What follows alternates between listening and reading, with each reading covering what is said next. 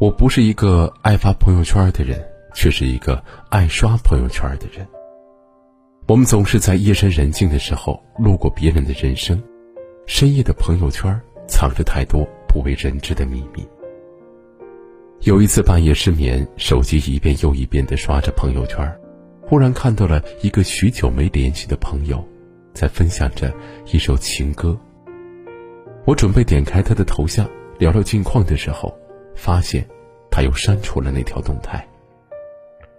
后来我才知道，那段时间朋友失恋，经常在半夜咬着被子失声痛哭。那些泄露了心事又秒删的人，一定是忍下了太多的痛苦吧。还有一个朋友，以前很爱发朋友圈，没事儿晒个美食，晒个自拍，生活是多姿多彩，让人羡慕。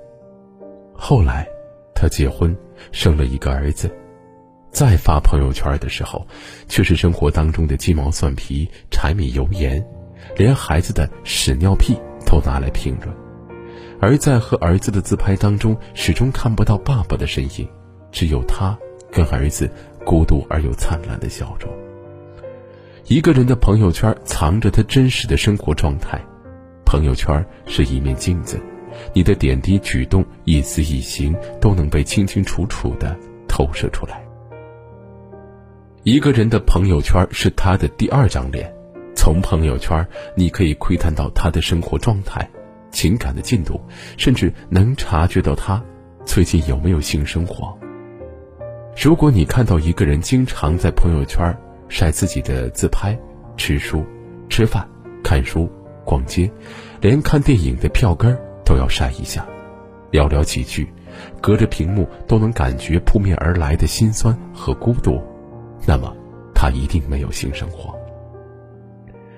如果你看到一个人从早到晚都在发朋友圈，早上起床看到他早安，晚上睡前看到他在晒王者荣耀的段位，连周末也要到处讨要小电影，不论何时你约他出来喝下午茶。他都会立刻回复你，好的，几点？那么，他也没有性生活。白天佯装充实，岁月静好，晚上却只有手机不离不弃。朋友圈隐藏了大多数人的孤独。好友跟我说，真的不想再发朋友圈了。一个人成熟的标志之一，就是明白每天发生在自己身上百分之九十九的事情。对别人来说是根本没有意义的，你的情感诉求永远不会在朋友圈得到回应。